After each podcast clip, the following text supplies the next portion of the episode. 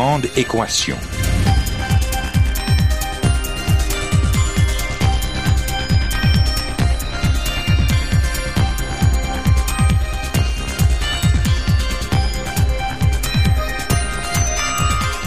Ici Normand Mousseau, bienvenue à La Grande Équation, votre rendez-vous hebdomadaire avec la science.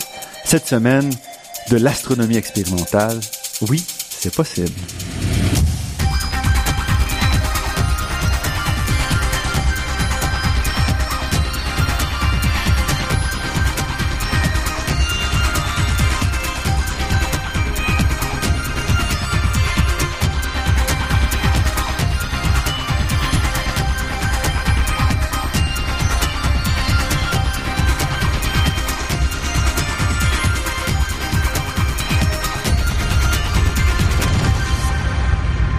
Lorsqu'on pense à un astronome, on l'imagine assis derrière un télescope à scruter le ciel étoilé.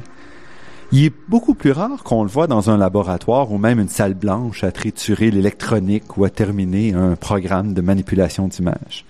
Or, il s'avère que l'astronomie moderne doit énormément aux avancées répétées dans le domaine de l'instrumentation. Bien sûr, on pense souvent quand on parle d'instruments au télescope même, des télescopes toujours plus gros installés au sommet des montagnes et même dans l'espace de plus en plus, où là, on peut scruter le ciel sans les distorsions causées par l'atmosphère. Mais l'instrumentation va beaucoup plus loin, parce que l'astronomie repose sur la manipulation de la lumière pour en tirer le maximum d'informations, qu'il s'agisse d'éliminer le bruit, de cacher une étoile trop bruyante, ou de scruter certaines couleurs particulièrement révélatrices. Ah, notre invité d'aujourd'hui se spécialise justement dans la fabrication d'instruments d'observation. Laurent Drisson est un astrophysicien, professeur au département de physique, de génie physique et d'optique de l'Université Laval. C'est un vulgarisateur bien connu qui a tenu une chronique d'astronomie durant plus de dix ans à l'émission Les Années-Lumière et dont certains des meilleurs moments se retrouvent dans son livre intitulé simplement Chronique des Années-Lumière, publié aux éditions Multimonde en 2011. Laurent Drissan fut aussi, je dois le dire, euh, mon, un co-auteur de mon premier article en astronomie, euh, un article que j'avais auquel j'avais contribué alors que j'étais étudiant d'été il y a déjà quelques décennies. Laurent Drissan, merci d'avoir accepté cette invitation. Merci Normand. Euh, quelle est l'importance de l'instrumentation chez les astrophysiciens, les astronomes? C'est euh, absolument essentiel parce que comme vous avez dit tantôt, le gros du travail de l'astronomie consiste à extraire le plus d'informations possible de la lumière qui parvient des étoiles. Parce que la lumière, c'est euh, bon, il y a quelques exceptions, mais la lumière, en gros, c'est la majeure partie de l'information qu'on reçoit des étoiles, des galaxies. Et donc, l'importance de pouvoir extraire le maximum d'informations possibles de ces quelques photons qui nous parviennent des galaxies lointaines, c'est absolument essentiel. Et quand on parle de lumière, c'est pas juste le visible, évidemment. Non. Non, on va de, de, du domaine radio avec les grandes antennes euh, et aujourd'hui on parle plutôt de, de, de réseaux d'antennes qui sont euh, qui sont reliés ensemble euh, jusqu'au domaine des rayons gamma, des rayons X qui doivent se faire observer à partir de l'espace. Euh, donc ça couvre absolument tout le domaine électromagnétique. Donc l'idée est d'extraire justement l'information de ces quelques photons, soit en déterminant par exemple son énergie, euh, l'énergie de chaque photon est importante, soit ce qu'on appelle la polarisation de, de, chaque photon est importante et la polarisation générale de la lumière qui provient des, euh, des étoiles. C'est ce qu'on faisait d'ailleurs il y a une trentaine d'années. euh, donc l'importance de l'instrumentation, c'est absolument fondamental, surtout aujourd'hui où bon les télescopes dans le fond sont de plus en plus gros, vous l'avez mentionné, mais on a besoin d'instrumentation de plus en plus sophistiquée pour euh, pour extraire cette information parce qu'à la fois on veut chercher des nouvelles, on, a des nouvelles questions qu'on se pose, et aussi le fait qu'on reçoive de la lumière en plus grande quantité vous permet des, jeux expérimentaux qu'on ne pouvait pas faire il y, a, il y, a, 10 ou 15 ans. Oui, tout à fait. D'abord, il y a eu euh, énormément de progrès au niveau des détecteurs. Euh, à l'époque, euh, il y a une trentaine d'années, on travaillait avec des plaques photographiques, des plaques de verre avec une certaine émulsion sensible à la lumière Ensuite sont venus les détecteurs euh, bidimensionnels électroniques qu'on a appelés les CCD, par exemple, dans le domaine de l'optique. Aujourd'hui, on travaille avec qu'on des... trouve dans les, les caméras, là, c'est les Ouais, ancêtres de ce qu'on essentiellement, c'est à peu retrouve près la même chose. Et aujourd'hui, on travaille avec des réseaux de CCD, donc une centaine de CCD mis bout à bout pour euh, pour avoir la capacité de, de, de ramasser plus de lumière. Donc, ça a été une partie de, de, de l'avancement concret en instrumentation.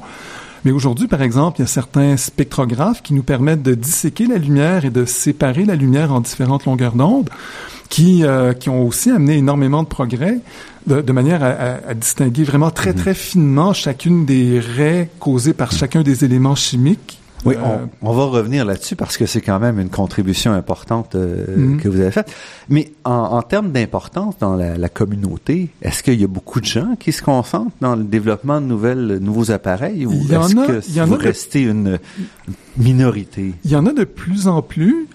Euh, au Québec en particulier, euh, au Canada en général aussi, mais au Québec, on s'en, est fait une spécialité, là, le développement instrumental, que ce soit à l'Université de Montréal ou à l'Université Laval, mais un peu partout dans le monde, il y a de plus en plus de groupes qui sont intéressés à fabriquer des nouveaux instruments.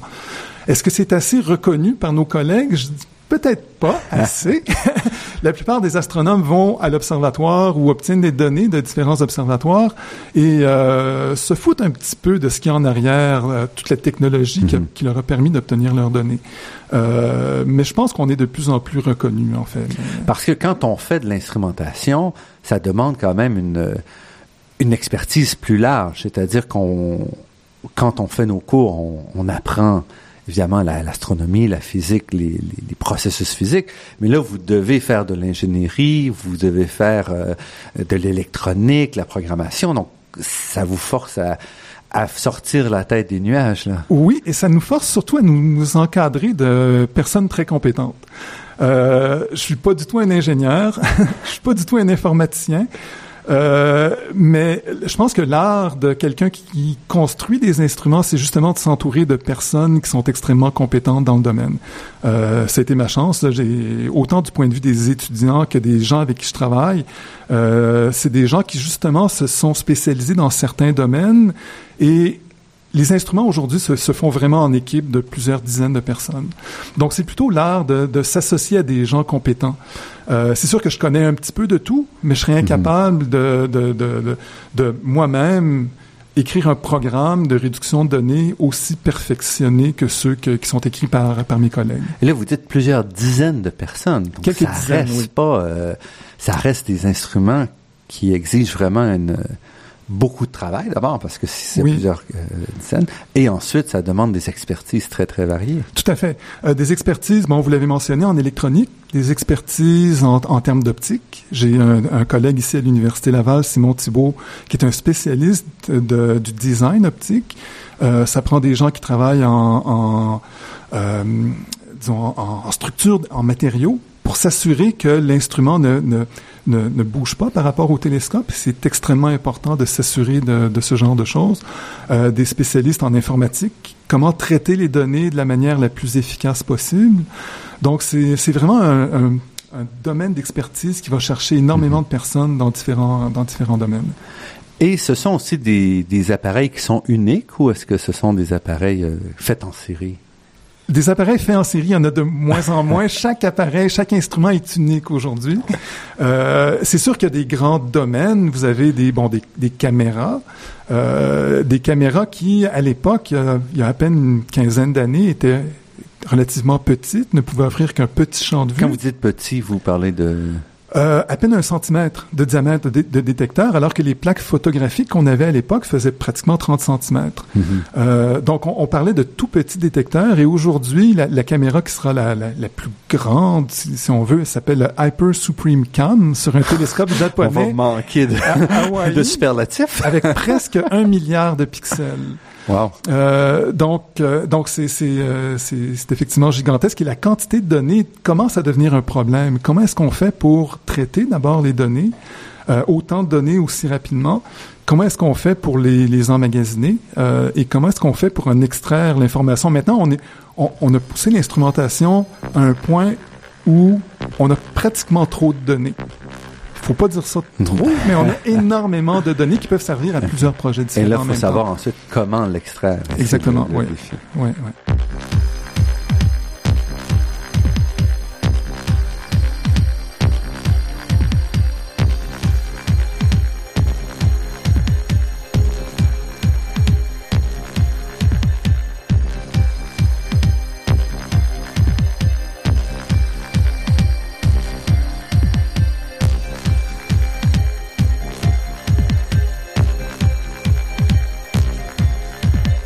Ici Normand Mousseau, vous êtes à La Grande Équation et nous sommes en compagnie de Laurent Drissan, qui est euh, astrophysicien, professeur au département de physique, de génie physique et d'optique de l'Université Laval. Vous avez piloté le développement de, deux appareils, euh, des spectromètres à transformer de Fourier. Donc, euh, qu'est-ce qui était nouveau dans cette approche-là? D'abord, le terme spectromètre à transformer de Fourier, c'est quelque chose qui, qui date de, de, quand même très longtemps, une quarantaine d'années. L'objectif que j'avais, c'était d'être capable d'obtenir à la fois une image et un spectre de chaque objet que j'observais. Donc, à l'époque, il y a une vingtaine d'années, on pouvait prendre des images de nos objets mhm. avec différents filtres pour en extraire une certaine information. On pouvait prendre aussi des spectres, c'est-à-dire prendre la lumière d'une partie de l'objet, la disséquer mhm. euh, dans, dans ses différentes longueurs d'onde. Donc un peu, si on vient, si on prend la lumière blanche qui arrive, on se rappelle de l'expérience de Newton, le prisme. Donc la lumière blanche arrive d'un côté, elle se s'ouvre, elle se sépare dans tout l'arc-en-ciel, les couleurs de l'arc-en-ciel. Quand vous regardez des étoiles, vous êtes intéressé aux différentes couleurs parce que ces couleurs-là sont associées avec des réactions chimiques. Et ça, on sait depuis le, le début du 19e siècle que certains éléments euh, chimiques particuliers, certaines réactions vont émettre de la lumière dans des couleurs particulières. Exactement. Et quand vous dites d'un filtre, c'est un filtre tout bête. Là. Vous mettez un filtre rouge, un filtre bleu, un filtre euh, vert, je ne sais trop. Oui. Exactement. Et ce qu'on pouvait faire aussi, c'est prendre un filtre centré justement sur la longueur d'onde émise par tel élément, euh, l'azote, l'oxygène, etc. Euh, toutefois, pour avoir plus d'informations encore, par exemple, la vitesse à laquelle le gaz se déplace par rapport à nous, la densité du gaz qui émet la lumière, on a vraiment besoin de, de, de, séparer la lumière de manière extrêmement fine, d'où l'utilisation d'un spectrographe. Et là, les filtres sont tout à fait euh, inutiles. Mm-hmm. Et Parce que là, vous avez un peu comme euh, l'arc-en-ciel, donc vous avez donc toute la lumière. Toute la lumière. Et euh, donc l'idée était de combiner la, la, la technologie d'imagerie avec la technologie de spectroscopie pour obtenir un spectre pour chacun des éléments de résolution spatiale de notre image. Et il y a plusieurs techniques qui nous permettent de faire ça. Et euh, à l'époque, quand j'ai commencé le projet, il y a une quinzaine d'années, euh, il n'y avait aucune technique qui nous permettait de le faire sur un champ de vue très grand. Et moi, ce que je visais, c'était environ l'équivalent de la moitié ou le tiers du diamètre de la pleine Lune, mhm. ce qui était énorme à l'époque. Donc, on pouvait le faire sur un point donné, sur une étoile ou quelque chose. Bon, un point pris. Mais si vous voulez ramasser sur plusieurs objets ou là, c'était une galaxie étendue, c'était impossible. Donc, le, début du projet venait justement de ce genre de, de frustration, être incapable d'observer une galaxie au complet et chacun des éléments de cette galaxie. Euh, la spectroscopie par transformée de Fourier, en gros, ce que ça fait, c'est que ça nous permet justement de, de, de, de nous donner une, euh, un spectre pour chacun de ces éléments de, de, de l'image. Euh, c'est une technique qui était déjà utilisée dans le domaine de l'infrarouge. On parlait de spectromètre à transformer de Fourier infrarouge à l'époque parce que, du point de vue technologique, l'infrarouge demandait moins de contraintes. Mm-hmm. Euh, de pousser ce, ce, cette, euh, technologie-là, d'une part sur un très grand champ et d'autre part dans des domaines de longueur d'onde beaucoup plus près du bleu, même de l'ultraviolet proche. Technologiquement, c'est extrêmement difficile et à l'époque, il y a une quinzaine d'années, ça n'existait pas. Et l'intérêt, c'est aussi de dire, de toute façon, on voit, le, télescope voit tout le champ et ce qu'on faisait avant, c'est qu'on jetait 99% de la lumière du champ, oui, tout à fait. Et pour se concentrer sur un point. Donc, une approche comme la vôtre est plus... Euh, efficace. Plus efficace. Écologiquement, on fait moins de gaspillage en essayant de récolter comme ça. Et l'arrivée à cette technique-là, c'était quoi? C'était des développements technologiques ou simplement de dire, moi, je vais je vais le faire pour le visible ou... C'était un développement technologique important et euh, la première personne en fait qui a réussi à en fait c'est un groupe d'étudiants. C'est euh, c'est étrange hein, mais c'est c'est des étudiants qui ont réussi Frédéric Grandmont en premier qui ont réussi à développer euh, développer la technologie par essai et erreur. Euh, on est allé à l'observatoire du Mont Mégantic avec un prototype. Qui est un outil fantastique pour le développement d'appareils. Qui est incomparable qui est unique vraiment en Amérique du Nord pour ce genre de, de recherche qu'on veut faire. Et on s'est rendu compte en arrivant à l'observatoire que ce qu'on avait développé, c'était très bon en laboratoire, mais que rendu dans un environnement où tout bouge, euh, le télescope bouge, bien sûr, pour suivre les objets. Mm-hmm. euh, la fenêtre est ouverte, donc euh, le vent rentre, le télescope oscille. Et on avait des problèmes majeurs. Parce que le, le cœur de l'instrument, c'est ce qu'on appelle un interféromètre de Michelson. Euh, les gens ont probablement entendu parler de l'expérience de LIGO, la détection des ondes gravitationnelles. Le principe est le même, c'est-à-dire que c'est des miroirs qui doivent être maintenus à des distances très très précises sur un laps de temps très très grand. Et c'est ce développement technologique qui nous a permis d'arriver à ce qu'on, à nos instruments actuels. Ce qui, euh, quand on est arrivé à Mégantic, on s'est rendu compte que la technologie était vraiment pas au point. Et donc, vous avez travaillé là-dessus pendant de nombreuses années. Là, c'est pas un, c'est pas un petit détail. C'était pas simplement une vis à serrer. ou, euh, Non, vraiment pas. C'est, on a commencé en 2001-2002 à développer la technologie et l'instrument CITEL a été installé en 2015. Donc, à peu près une, presque une quinzaine d'années de développement technologique. Et là, il y a le défi de trouver du financement quand on n'est pas sûr, parce que c'est un peu la difficulté. Quand on fait de l'observation, on sait pas trop ce qu'on va avoir, mais on sait qu'on va avoir des données. Donc, à la fin, on peut toujours extraire quelque chose. Quand on construit un instrument, à la fin, si on veut simplifier, il marche ou il marche pas.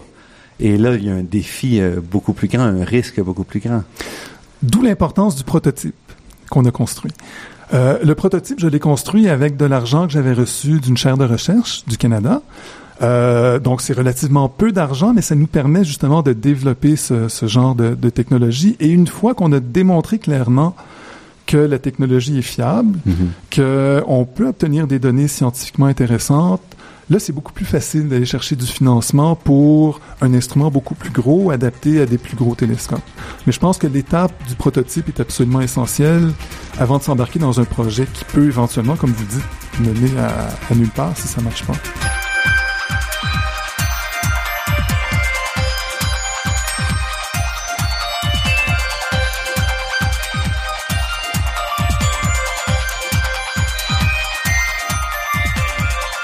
Ici Normand Mousseau, vous êtes à La Grande Équation sur les ondes de Radio-VM et nous sommes en compagnie de Laurent Drissan, astrophysicien à l'Université Laval.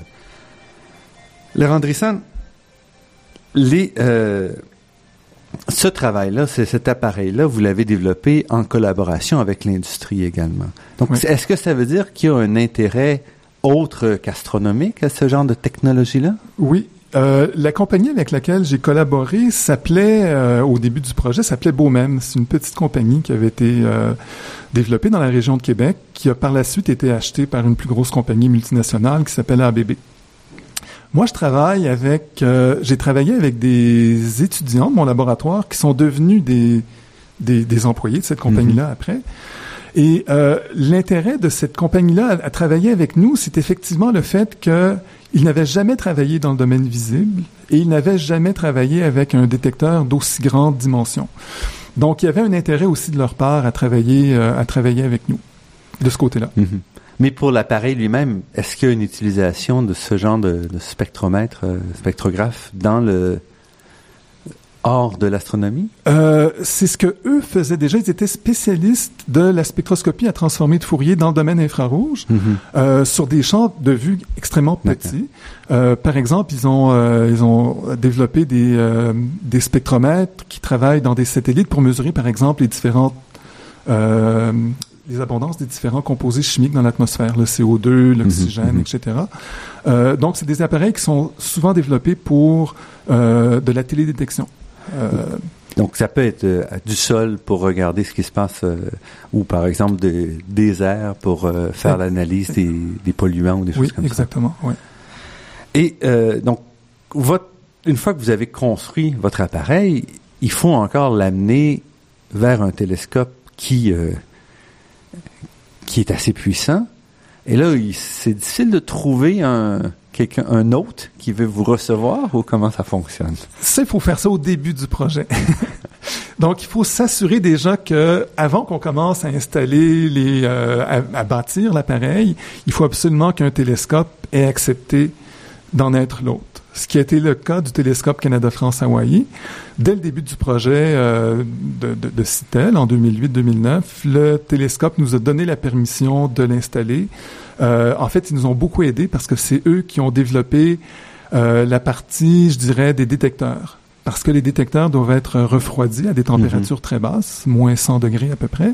Et c'est le télescope qui a pris en charge le développement de, ces, euh, de cette partie-là de, de, de l'instrument. Et l'intérêt pour un télescope, c'est donc d'avoir un appareil unique. Euh, complètement, oui.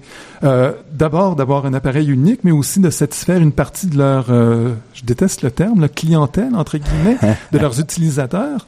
Donc, les astronomes au Canada, en France, à l'Université d'Hawaï et même dans d'autres pays, au Brésil, euh, à Taïwan, par exemple, avaient un certain intérêt pour ce genre d'instruments. Les gens qui étudiaient, par exemple, les galaxies proches, les gens qui veulent utiliser les, étudier les nébuleuses ou les gens qui veulent, par exemple, étudier le, comment change le taux de formation d'étoiles à travers le temps depuis le mhm. Big Bang? Donc, il y avait déjà un intérêt scientifique de la part de la communauté qui, euh, qui utilise le télescope. Et votre appareil a été installé là-bas il y a deux ans, c'est ça? Non, en août 2015. Donc, ça, fait, ça, ça, va faire un an. Là, ça fait un an. Et il a été utilisé, bon, vous l'avez utilisé certainement, et vous me disiez aussi qu'il y a d'autres groupes là maintenant qui commencent à l'utiliser. Oui. Oui, ah oui, parce que construire un instrument pour nous-mêmes, c'est un petit peu, euh, c'est un petit peu, bah, c'est le fun, mais c'est un petit peu frustrant parce que ce qu'on veut éventuellement, c'est que le, plus de gens possible l'utilisent, bien mhm. sûr. Donc c'est le, c'est le but ultime. Et euh, il commence à y avoir des des, euh, des gens qui veulent qui veulent vraiment l'utiliser. C'est un disons que j'ai du travail de vente un petit peu à faire parce que c'est un appareil qui est pas commun. Mm-hmm. Et de ce point de vue-là, je pense que beaucoup de mes collègues sont un peu conservateurs. Ils veulent utiliser des instruments qu'ils comprennent bien. Et c'était est un instrument un peu complexe à comprendre, mais le résultat est assez intéressant pour que de plus en plus de mm-hmm. personnes veuillent l'utiliser. Parce qu'il faut aussi avoir les outils pour analyser, parce que vous générez beaucoup de données. Oui, et, on a développé aussi les outils pour analyser. ça fait partie de l'instrument. Sinon, euh, les gens pourraient pas pourraient pas extraire l'information. Donc ça, on l'a développé et effectivement, il y a plein de personnes, plein de gens à travers le monde qui veulent l'utiliser. Et comment ça marche? Est-ce qu'un autre groupe peut reconstruire le même ou euh, est-ce qu'il y a des brevets ou est-ce qu'il y a une protection? Comment ça fonctionne? Euh, à ce que je sache, il n'y a pas de brevet qui est associé à l'appareil. Euh, c'est évident que tout n'a pas été écrit. On a publié des, des, des articles mhm. décrivant l'instrument, mais euh, les détails euh, qui sont extrêmement importants, eux, ne sont pas ne sont pas divulgués. Mhm. euh, si d'autres observatoires veulent utiliser un instrument semblable, mhm. on sera extrêmement heureux de leur dire comment on l'a fait. Euh, on va collaborer avec eux. Euh, c'est absolument certain. Parce que c'est un monde quand même collaboratif. À la fois, vous ah êtes en compétition, évidemment, mais d'un côté, c'est un petit monde où tout le monde se connaît et où tout le monde travaille ensemble. Oui, tout à fait. Donc, il n'y a, pas vraiment de compétition. C'est sûr qu'on peut dire, ah, mon instrument fait plus de choses que le tien. Euh, J'aime plutôt dire que chaque instrument a une niche et euh, la niche de Citel est très différente de la niche d'autres instruments. Et donc, si des gens veulent ben, voir l'intérêt scientifique d'avoir un appareil comme Citel pour leurs observatoires, ben, on va collaborer avec eux, c'est absolument certain. Et dans votre cas, là, ça vous permet de revenir à des questions que vous aviez il y a 15 ans et que vous aviez été obligé de mettre sur la glace en attendant d'avoir l'appareil? J'avoue, ça a été une partie très, très difficile, cette partie-là. Euh, le fait de d'être spécialiste dans un domaine, moi, ce qui m'intéresse, c'est les étoiles massives, leur, euh, leur influence sur leur environnement immédiat. Euh, pendant 15 ans, j'ai pas pu vraiment me tenir à jour sur la littérature dans ce, sur ce sujet-là et j'ai trouvé ça très, très frustrant. Donc, je reviens aujourd'hui, la technologie est développée, l'instrument fonctionne, et je dois relire essentiellement 15 ans de, de littérature scientifique. C'est un peu, ben, j'exagère un peu évidemment, ah mais, mais comparativement à mes collègues qui sont restés dans le domaine pendant 15 ans, j'ai énormément de rattrapage à faire. Et euh, c'est comme si on repartait à zéro presque. Pour finalement, donc les questions restent encore d'actualité, celles que vous ah aviez il y a 15 ans. Oui, tout à fait. C'est ça qui est surprenant. Il y a plusieurs, plusieurs objets qu'on a observés qui sont des objets messiers Donc, des objets extrêmement brillants que les astronomes amateurs peuvent observer avec un petit télescope. Mhm. Mais ce que, ce que j'ai remarqué, c'est que notre appareil fait des choses qui n'avaient jamais, jamais été découvertes auparavant, même sur des objets aussi brillants que ce genre d'objets, des objets messiers. Donc, on aurait imaginé que le spectre aurait déjà été bien... oui, ce qui n'est pas le cas. En fait, il y a- il y a- comme je le mentionnais, il y a certaines régions de ces objets qui ont été observées comme Mhm. il faut, mais à région peine- spectrale. là, des régions spectrales, mais aussi des régions spatiales qui ont été observées finement. Mais d'avoir à la fois un spectre et une image de ces objets-là, ça n'avait jamais été fait euh, avec ce, ce degré de Mhm. précision. Donc, vous avez déjà des résultats de votre euh, qui ont été générés par votre appareil. Oui, premier papier scientifique, en fait, a été soumis euh, la semaine dernière. Ah, Euh, c'est tout frais, tout chaud. Et ça devient un peu, quand on développe un appareil comme ça, on se sent aussi un peu obligé de l'utiliser et de, de trouver les questions qui vont s'appuyer sur cet appareil-là. Euh, ah, ça c'est vraiment pas, c'est vraiment pas compliqué. ça c'est la partie la plus facile.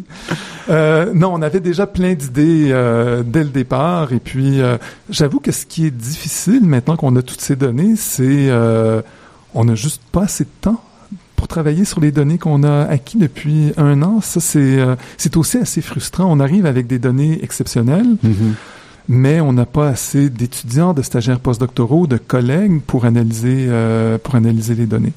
Euh, donc c'est une partie Mhm. qui qui donc on, on a énormément de données. Parce qu'aussi, un nouvel appareil force un nouveau regard sur des questions. Oui. Et donc, au-delà de simplement dire je peux faire ce que je voulais faire, il y a des choses auxquelles vous n'aviez pas pensé.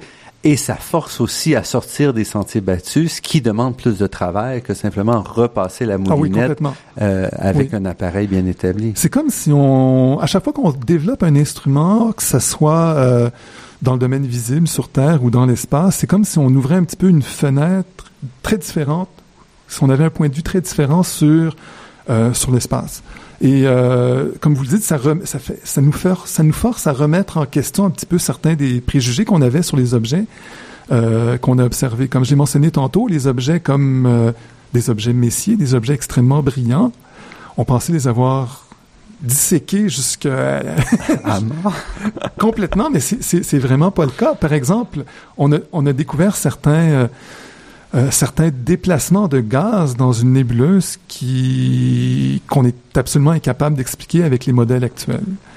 Et euh, donc, du point de vue théorique, du point de vue de la modélisation de ce genre de structure, ça va nous amener à, une nouvelle étape aussi. Restez avec nous, notre entretien avec Laurent Drissan se poursuit après cette pause.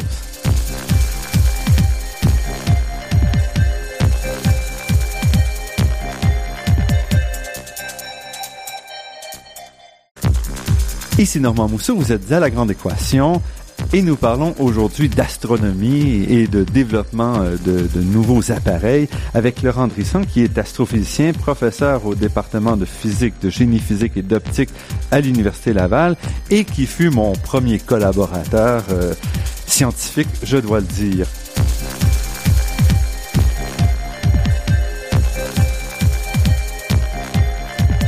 Laurent, qu'est-ce qui vous a amené à l'astronomie astrophysique? Euh, ça fait très très longtemps. Il y a certaines personnes qui découvrent leur intérêt quand ils ont euh, quand ils sont déjà rend- rendus à l'université. Euh, je devais peut-être avoir 8, 9, 10 ans. Je m'intéressais à la nature. Je m'intéressais au ciel aussi. On allait à la campagne souvent dans les cantons de l'Est, puis on voyait des, des aurores boréales. C'était fascinant, des étoiles filantes aussi. Euh, je me suis inscrit euh, à la Société d'astronomie de Montréal à l'époque, qui avait ses réunions euh, au Jardin botanique. Mhm. Euh, oh, ça, c'était dans les années, début des années 80, fin des années 70, début des années 80. Euh, et ça coïncidait aussi avec la construction de l'Observatoire du Mont Mégantic en 77-78. Et euh, je me souviens d'un article dans Québec Science qui parlait à l'époque de la construction de l'Observatoire, une entrevue avec René Racine, qui en, qui en était son premier directeur. Et là, je me dis, je pense que c'est c'est ça que je veux faire. Euh, il y a aussi une question que je me suis posée à un moment donné. Je me souviens d'avoir attendu l'autobus et d'avoir vu la Lune en plein jour. Et quand on est enfant, on se dit, bon, la Lune, c'est la nuit. c'est la nuit, puis le jour, c'est le soleil. Comment ça se fait que je vois la Lune en plein jour? Là, j'ai commencé à chercher, à fouiller, puis j'ai trouvé ça absolument fascinant. Puis je pense que j'ai été accroché, puis euh, j'ai toujours voulu faire ça. Donc, vous êtes rentré directement avec l'idée, je m'en vais en astronomie. Oui, tout à fait. Oui. Quand j'étais au cégep, j'ai suivi un cours d'astronomie pour les poètes, les cours, les cours du soir qui étaient donnés justement par René Racine à l'époque, 79, 80, fin des années 70. Puis euh, René Racine avait avait un don pour nous euh, pour nous fasciner avec euh, avec l'astronomie. Puis euh, j'ai décidé de m'inscrire à l'université de Montréal en physique. Mhm. C'était le début de l'histoire. Et après, donc, vous avez fait maîtrise et doctorat également à l'université de Montréal, donc avec Anthony Moffat sur les, les Wolf Rayet, les grosses étoiles. Oui. Puis ensuite, vous êtes allé au sud de, de la frontière pendant quelques années travaillé euh, au, Space Telescope Center où on mettait tout juste le premier télescope spatial en orbite. Oui, le télescope spatial Hubble a été lancé en avril 90 et euh, moi j'ai déménagé à Baltimore euh, en janvier 90, donc quelques mois avant le lancement. Et euh, à l'époque, bon, c'est un institut qui était géré par la NASA sur le campus de l'université de Johns Hopkins. Il y avait à peu près 300 personnes, des ingénieurs, des scientifiques, des, des, des astronomes.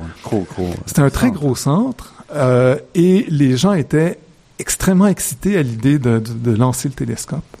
Mais euh, vous souvenez-vous des premières semaines après le lancement de, du télescope On s'est aperçu qu'il fallait des lunettes. On, on s'est aperçu que le télescope était myope essentiellement, que la qualité d'image ne correspondait pas du tout, du tout à ce à quoi on s'attendait.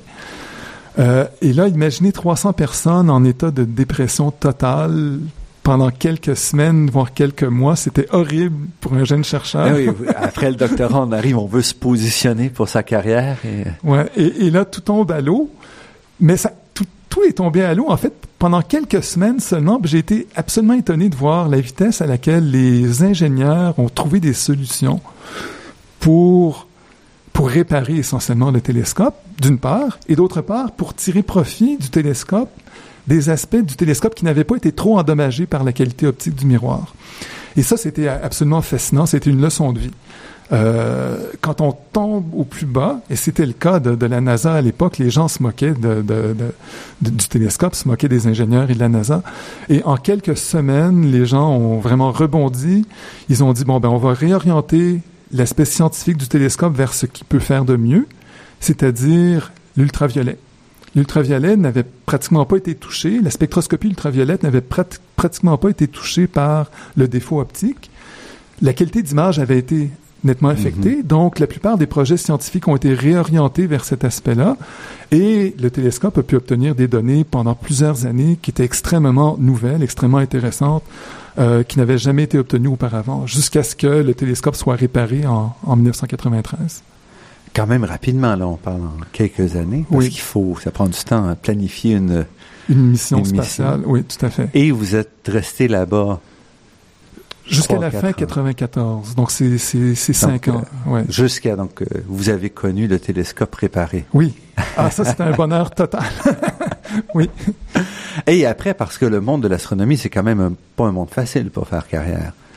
Euh, si on est prêt à se déplacer, ça c'est c'est pas si complexe que ça, mais si on veut revenir chez nous, ce qui était mon cas et le cas de ma mhm. conjointe, Carmel, qui est aussi astrophysicienne, c'était plus difficile et on a été excessivement chanceux de pouvoir revenir relativement rapidement, là, cinq ans après le doctorat, ce qui n'est pas le cas de, de, beaucoup de personnes. Mhm. Pour vous installer à Québec, à, Québec, oui. Laval.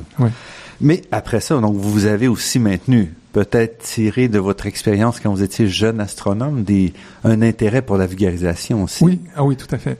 Euh, euh, j'adorais lire Québec Science. J'adorais lire des livres de vulgarisation scientifique sur l'astronomie, sur la, science en général. Euh, j'adorais lire des livres qui relataient l'histoire des chercheurs. Et à un moment donné, est venu comme ça.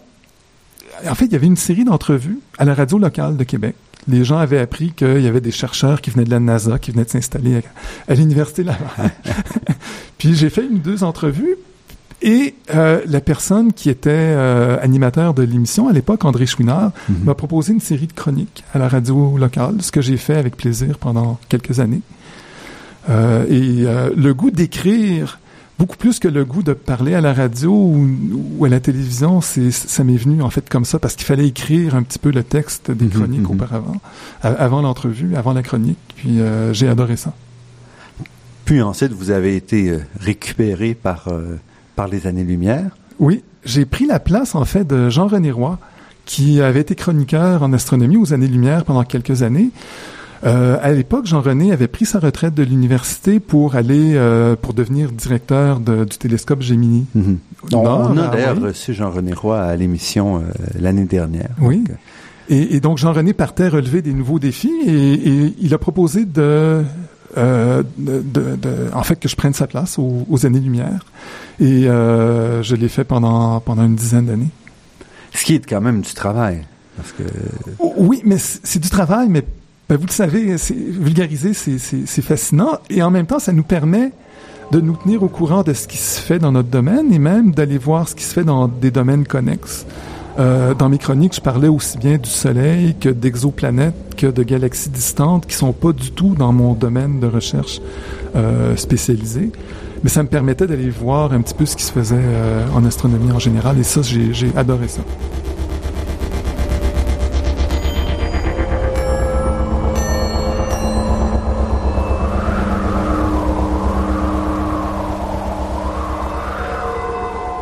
Laurent Drissin, et aujourd'hui, donc, les, chroniques sont terminées depuis quelques années. Est-ce que vous continuez vos activités en, vulgarisation, communication scientifique? Oui, ben je, vais souvent dans des clubs d'astronomes d'astronomes amateurs, dans des cégeps. Euh, j'ai un projet de livre euh, pour mon année sabbatique l'année prochaine aussi. En fait, c'est un livre que je voulais écrire en 2010 euh, et qui, qui était un petit peu plus complexe que je pensais. Et donc, je m'en suis tenu à l'écriture des Chroniques des années-lumière. Mm-hmm. Et ce livre-là, donc, j'ai commencé à l'écrire il y a cinq ou six ans. Et euh, j'espère le continuer l'année prochaine. C'est un livre sur les, les, étoiles massives, le rôle, l'importance des étoiles massives dans l'univers. Pour le grand public. Pour le grand public, oui, tout à fait. On parle donc les étoiles massives, c'est votre euh, un de vos thèmes de recherche. Je voudrais revenir un petit peu sur sur euh, quelques quelques uns de vos, vos thèmes de recherche en, en, terminant euh, en terminant l'entrevue. Donc un des des travaux que vous avez faits étudié, entre autres, grâce à, votre spectromètre, c'est Cassiopée A, qui est une étoile très, très proche de, de la Terre. C'est Cassiopée A, c'est ce qu'on appelle un reste de supernova. Euh, il y a environ 350 ans, il y a une étoile très massive qui euh, avait complètement épuisé ses réserves de carburant et qui a explosé. Et par explosion, je veux dire que la majeure partie de l'étoile euh, a été éjectée à des vitesses de quelques milliers de kilomètres par seconde. Et ce qu'on voit aujourd'hui, ce qu'on a observé avec euh, Espion, qui était notre prototype amégantique, c'est ce qui reste de cette explosion. Et euh, ce qui reste, ce sont des grumeaux très riches en azote, très riches en soufre, qui se déplacent à des vitesses encore aujourd'hui de quelques milliers de kilomètres par seconde. Donc rapidement. Très très rapidement, oui. Euh, et, et, et, on s'est rendu compte, en fait, euh, avec notre euh, nos, nos, données, puis avec une espèce de modèle qu'on a fait, que l'explosion ne s'était pas faite de manière parfaitement uniforme et sphérique. Tel qu'on l'imagine en général. Tel qu'on l'imagine. Et, et c'est de plus en plus courant, ce qu'on détecte, le fait que euh, dans le fond, ce qui se passe dans l'univers n'est pas aussi symétrique qu'on pensait, euh, n'est pas aussi sphérique. On, on imagine que les mm. étoiles sont parfaitement sphériques, ce qui est le cas, mais lorsqu'il y a une espèce de, de déflagration, comme c'est le cas dans le cas d'une supernova, euh, il y a des effets qui sont non sphériques, qui se produisent. Parce que n'importe quelle petite fluctuation va être amplifiée par l'explosion et briser un peu l'idée qu'on a euh, d'une belle croissance. Là, oui, exactement, mais on ne comprend pas encore les détails. Euh, les étoiles tournent. Est-ce que la rotation pourrait être une cause mhm. d'asymétrie? Euh, il y a des champs magnétiques qui sont associés aux étoiles. Quel est le rôle que le champ magnétique joue dans ce genre d'explosion asymétrique? On ne le comprend pas encore et nos observations, c'est euh, disons, c'est un pas dans, le, dans la direction de la compréhension de ce genre de phénomène. Et pourquoi vous avez été capable de le voir alors qu'on ne le voyait pas autrement? Qu'est-ce qui vous a permis d'accéder à, euh, cette information-là? Euh, c'est un petit peu ce qu'on disait au début, c'est qu'il y avait des images qui avaient été obtenues dans différentes longueurs d'onde. Mm-hmm. Euh, certains spectres avaient été pris de certaines régions pour nous donner la vitesse à laquelle le gaz dans cette région-là se, se, déplaçait. Mais nous, on avait la vision globale de cet objet au complet. Donc, on avait à la fois l'image et le spectre de chacun de ces grumeaux. Et donc, on pouvait déterminer exactement la vitesse à laquelle Parce que par le- la par- couleur, on peut déterminer les vitesses. Oui, par, par effet Doppler. Donc, la longueur d'onde à laquelle on s'attend de voir, par exemple, une raie d'hydrogène, lorsque l'objet se dé- l'objet qui émet la lumière se déplace par rapport à nous, il se déplace en longueur d'onde, soit du côté rouge ou du côté bleu. Un peu comme le- le l'effet Doppler sonore. là. Exactement. Et donc, en mesurant précisément la longueur d'onde de ces raies spectrales des différents éléments, et dans le cas de Cassiopeia, c'était principalement l'azote et le soufre, Mhm. euh, on peut déterminer la vitesse à laquelle le gaz se déplace. Et on a pu le faire pour une grande partie de, de, de cet objet. Et donc d'obtenir une, une vision tridimensionnelle de- du déplacement du gaz. Malgré qu'on regarde ça bidimensionnellement, Oui. vous êtes capable de reconstruire avec les vitesses l'objet en 3D, Oui. et là de remarquer qu'en effet, c'est pas symétrique. Exactement, tout à fait. Et après ça, il faut reprojeter à l'arrière en disant, bon, de co- comment est-ce que ça a pu exploser pour produire ça? Oui. Et ce qu'on a remarqué aussi, c'est qu'il y avait certains de ces grumeaux qui ne se déplaçaient pas du tout, ou très très très peu, à des Mhm. vitesses d'à peine 100 ou 200 km par seconde, ce qui est négligeable comparé au reste. Et ce que ces grumeaux avaient de particulier, c'est qu'ils étaient riches en azote. Euh, il y avait absolument pas de soufre, très peu d'hydrogène, énormément d'azote. Et donc, on avait comme deux catégories de grumeaux, des grumeaux qui se déplaçaient très rapidement, riches en soufre, et des grumeaux qui se déplaçaient pratiquement pas, riches en azote. Et on en a conclu que ces grumeaux, riches en azote, avaient été éjectés non pas pendant l'explosion de l'étoile elle-même, mais dans une phase qui a précédé, dans une phase qui a précédé le- l'explosion en supernova. Donc une première explosion, un premier éje- une première éjection de une matière. première éjection de matière qui s'est faite beaucoup plus lentement que la phase de, de finale de la mort de l'étoile. Et les autres ayant rattrapé ceux-ci parce que ils voyagent beaucoup plus vite. Exactement, tout à fait. Donc il faut reconstruire l'historique à ce moment-là. Oui, Ça oui. devient, euh, C'est- donc tout un travail de. Oui, et ça, c'est, c'est- en fait, c'est mon étudiant Alexandre Larry qui a fait tout le travail. Et ça, c'était pas possible de le faire sans un, un appareil comme le vôtre. Disons, ça aurait été beaucoup plus difficile. Il aurait fallu utiliser un spectrographe conventionnel et aller positionner le Mhm. spectrographe sur chacun des grumeaux, s'assurer qu'on le Mhm. positionnait comme il faut, ce qui est excessivement difficile. Et là, vous allez le faire sur d'autres restes de supernova pour voir si c'est.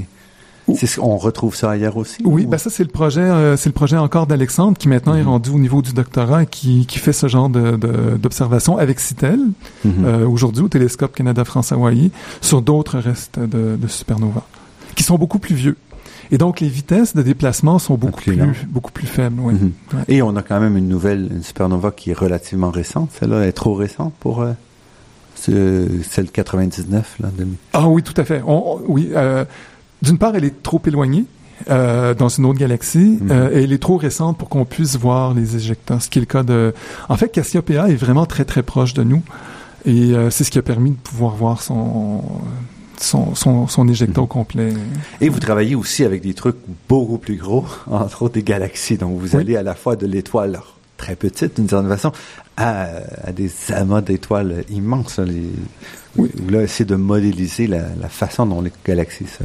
Oui, mais toujours du point de vue de, du rôle que les étoiles massives jouent dans ces galaxies. Parce que avant d'exploser en supernova, une des caractéristiques de ces étoiles très massives, c'est qu'elles ont ce qu'on appelle un vent. Elles perdent, elles s'évaporent. Et elles s'évaporent à des très très grandes vitesses, à des taux très importants. Et lorsque vous mettez ensemble des Donc des taux très importants, ça veut dire quoi? ah, de l'ordre de 10 milliards de fois le taux auquel le Soleil s'évapore actuellement. Donc, c'est c'est vraiment gigantesque. Une étoile massive peut perdre environ les deux tiers, voire les trois quarts de sa masse avant d'exploser en supernova. Ce qui n'est pas le cas du Soleil. Lorsque le Soleil va s'éteindre, euh, il n'aura perdu qu'une fraction de 1% de sa masse. Donc, lorsque vous mettez des milliers d'étoiles massives dans une galaxie en même temps, l'effet conjoint de tous ces vents fait qu'il y a de la matière qui s'échappe de ces galaxies euh, pour éventuellement polluer, entre guillemets, le milieu intergalactique. et, et avec des collègues, c'est ce qui m'a intéressé, c'est justement le rôle de ces étoiles massives dans, dans la pollution de Mhm. l'environnement intergalactique. Donc il faut qu'il y ait beaucoup de ces étoiles-là pour compter. Oui, ah, il, en faut, il en faut des milliers, des centaines de milliers. Et ces étoiles massives ne vivent que très peu longtemps comparativement à une étoile comme le Soleil. Donc, ça prend des générations et des générations d'étoiles massives. Euh, donc, pendant leur vie, elles vont éjecter de la matière. Et lorsqu'elles explosent, euh, l'explosion de la supernova va encore pousser plus loin ce matériel. Euh, et ce matériel, si jamais la galaxie est relativement petite, ce matériel peut être complètement éjecté et ne jamais revenir dans la galaxie. Et parce que quand il revient, il peut servir à créer de, de nouvelles étoiles ou à... Oui.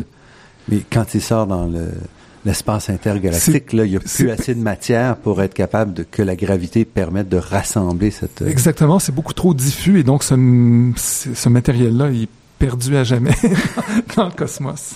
Et vos travaux vous ont permis de trouver... Euh, quoi, de mettre un premier modèle sur la table? Ou Oui, en, en fait, ce qu'on cherchait à faire, c'est de simplifier, euh, de simplifier le modèle, parce qu'il existait des modèles assez développés, assez complexes, euh, qui prenaient des, des, des, des mois et des mois à rouler sur un, sur un ordinateur. Et ce qu'on cherchait à faire, c'est d'appliquer ce genre de modèle, mais à l'univers en, en entier. Donc, à, à voir comment évolue ce genre de pollution intergalactique, mais depuis le Big Bang.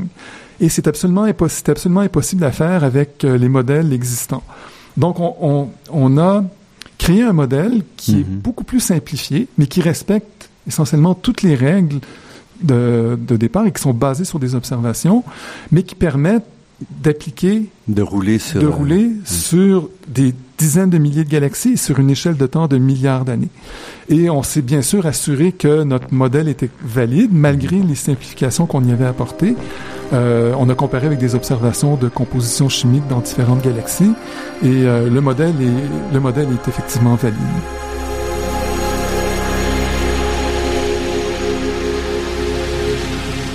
Ici Normand Mousseau, vous êtes à la grande équation sur les ondes de Radio VM et nous parlons d'astronomie d'astronomie expérimentale avec Laurent Drissan de l'Université Laval. Nous terminons l'entrevue, il reste euh, quelques minutes et je voudrais peut-être qu'on se projette un peu vers l'avenir. Donc, avec votre appareil, quel, vous voulez continuer une fois, avez-vous goûté, avez-vous la piqûre du développement d'appareils? Mon, disons que ces jours-ci, je dis plus jamais. Euh, c'est un travail extrêmement complexe. C'est un travail de direction qui et de gestion qui est extrêmement complexe. Je suis pas sûr de vouloir me réembarquer dans un projet aussi grand que ça. Je dis pas non au fait de vouloir éventuellement participer avec d'autres personnes dans une équipe pour construire un autre appareil, mais de diriger un projet. euh, je pense que pour l'instant, j'ai eu ma leçon. Mais euh, je vais profiter au maximum de, de, de Citel pour les Mhm. quatre ou cinq prochaines années, le temps que va durer l'intérêt scientifique pour ce genre de- d'appareil. Euh, je vais continuer à gérer les petits problèmes parce qu'il va sûrement y en avoir des, des- il va sûrement y avoir des petits défauts à un moment donné qui vont apparaître. Mhm. Mais euh, me replonger aujourd'hui dans la construction d'un nouvel instrument, hmm, pour l'instant, je dis non. Mais quand vous dites 4 ou 5 ans, en principe, c'est la, le- ce qui est offert ici pourrait intéresser les gens plus longtemps que ça. C'est Oui. quand même un appareil. euh, Oui, tout à fait. Euh, bon, la vie normale d'un instrument, c'est à peu près ça, entre 5 et 10 ans. Parce que, bon, la nouvelle il y a- de la nouvelle technologie qui s'en vient, il y a des nouveaux intérêts scientifiques, c'est pas tant l'approche finalement, c'est pas la méthode comme telle que l'appareil. Quand vous dites c'est vraiment l'appareil, le, Oui. le bidule que vous Le- avez construit. Le bidule, exact. exactement. Il va falloir remplacer certaines pièces éventuellement, Mhm. puis euh, il y a sûrement des intérêts qui vont se diversifier dans la communauté. Donc, c'est géré par tout un, un ensemble de, de, de, de, de phénomènes. Mhm. Euh, si Citel dure 10 ans, je vais être extrêmement heureux.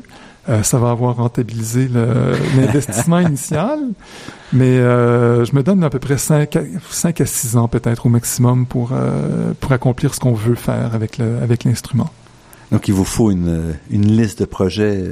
Ah oui, ça, la, liste est déjà la liste est déjà complète. Euh, ben, pas complète, mais elle, elle est Mhm. déjà pleine. Du, moins- du Ouais. moins de, de, de mon point de vue. Euh, Il y a plusieurs collègues qui ont des intérêts scientifiques très très différents et qui euh, qui vont l'utiliser à, à ces fins-là. Parce qu'aussi, ce genre d'appareil-là, d'instrument que vous avez développé, n'est pas sur le télescope toute l'année. Donc, essentiellement, le télescope a un, une certaine sélection d'appareils qui peuvent être montés derrière le télescope. Et ce qui veut dire qu'un appareil comme le vôtre peut peut-être être là, euh, quoi, une vingtaine de journées ou de nuits par année ou 30? Euh, ouais, je dirais plus entre 30 et 40 par année. Ce qui est quand même, ça veut dire plus que 10 du temps. Oui, oui, tout à fait. Oui, oui. C'est considéré comme un instrument visiteur au, euh, au Télescope Canada-France-Hawaï. Euh, et donc, c'est pas un instrument qui est, pour l'instant, qui est un instrument de, de qui, qui, utilise énormément de temps. Mais déjà un mois par année, euh, chaque nuit, on utilise, on, on, obtient environ, je dirais, 15 millions de spectres. Donc, imaginez la quantité de données que ça, ça peut, euh, ça peut procurer euh, aux chercheurs. Donc, une trentaine de nuits par année, c'est beaucoup. Et les directions, donc vous, vous avez découvert de nouvelles questions autour des, au cours des 15 dernières années ou ça reste centré sur les, les étoiles, les étoiles massives? Euh, non, quelque chose qu'on aimerait faire beaucoup, c'est euh, de déterminer justement à quelle vitesse les étoiles se forment au cours du dernier 5 milliards d'années à peu près. On sait très bien par, euh, bon, par des relevés globaux que aujourd'hui, dans la Voie lactée, il y a relativement peu d'étoiles nouvelles qui se forment à chaque année. Peut-être une tous les deux, trois, quatre ans. Si, si peu que ça. Si peu que ça. Et on sait aussi, en observant des objets qui sont très distants, que le taux de formation stellaire a été beaucoup plus élevé dans le passé.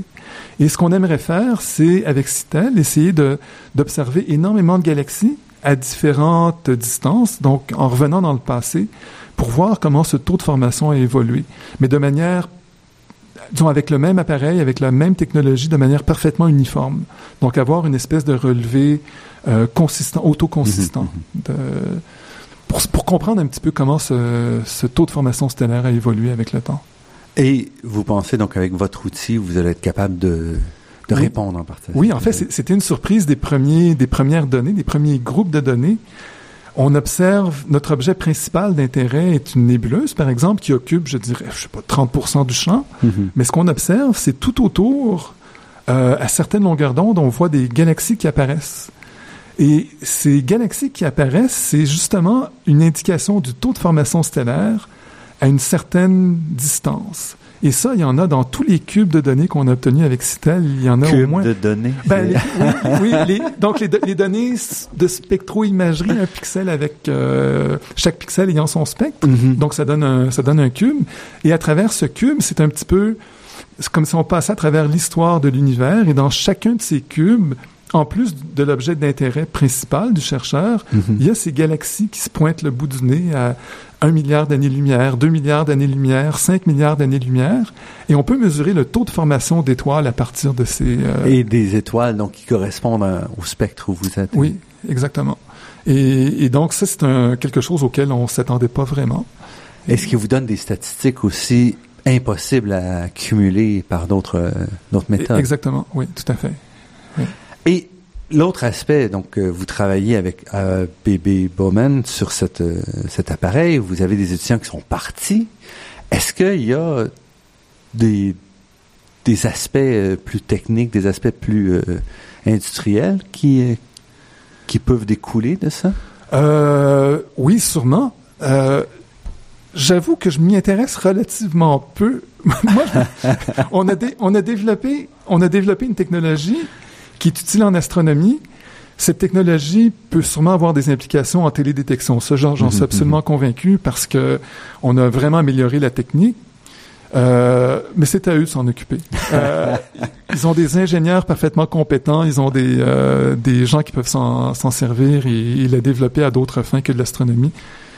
Bonne chance à eux.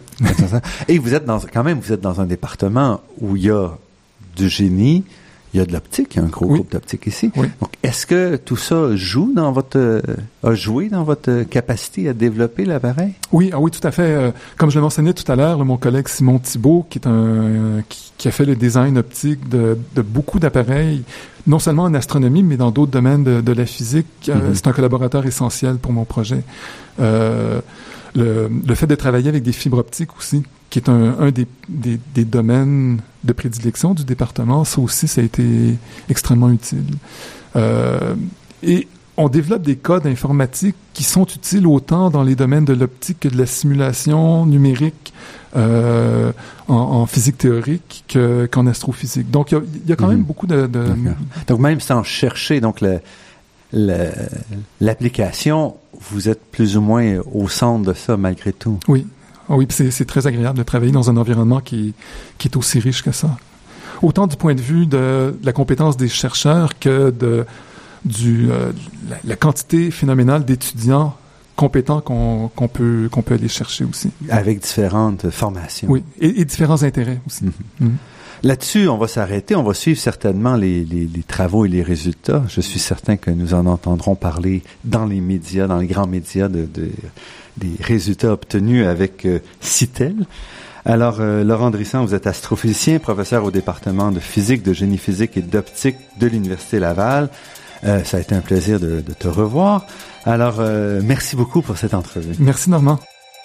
Je remercie Daniel Fortin à la technique et pour la création des thèmes musicaux entendus à l'émission, Marc-André Miron, site Internet, et Ginette Beaulieu, productrice déléguée. Je remercie également le Fonds de recherche du Québec et l'Université de Montréal pour leur contribution à la production de cette émission. Vous pourrez entendre celle-ci et toutes les autres en vous rendant sur le site Internet de La Grande Équation. L'émission est également disponible sur la page Université de Montréal de iTunes U. Ici Normand Mousseau. Au nom de toute l'équipe, je vous dis à la semaine prochaine et d'ici là, restez à l'écoute de Radio VM pour découvrir votre monde sous toutes ses facettes.